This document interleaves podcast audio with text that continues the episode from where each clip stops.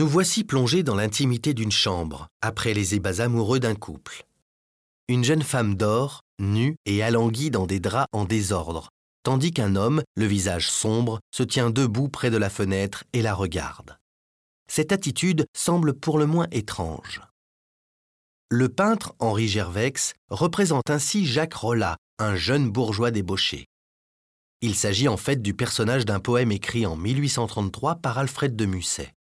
Le poète y décrit mot pour mot la scène peinte ici, après avoir passé la nuit avec Marie, une jeune prostituée, Rolla, ruinée, finit par s'empoisonner.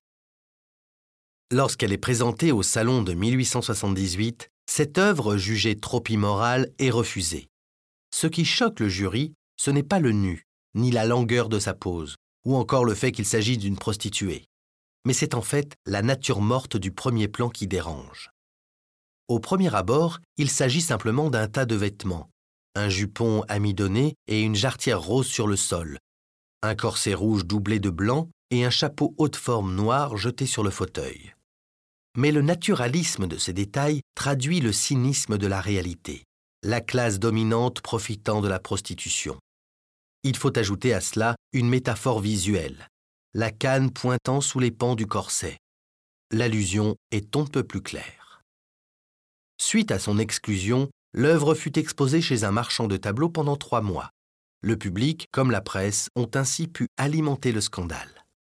Défiant l'esprit puritain de cette fin de XIXe siècle, cette toile s'imposa pourtant comme le chef-d'œuvre du peintre.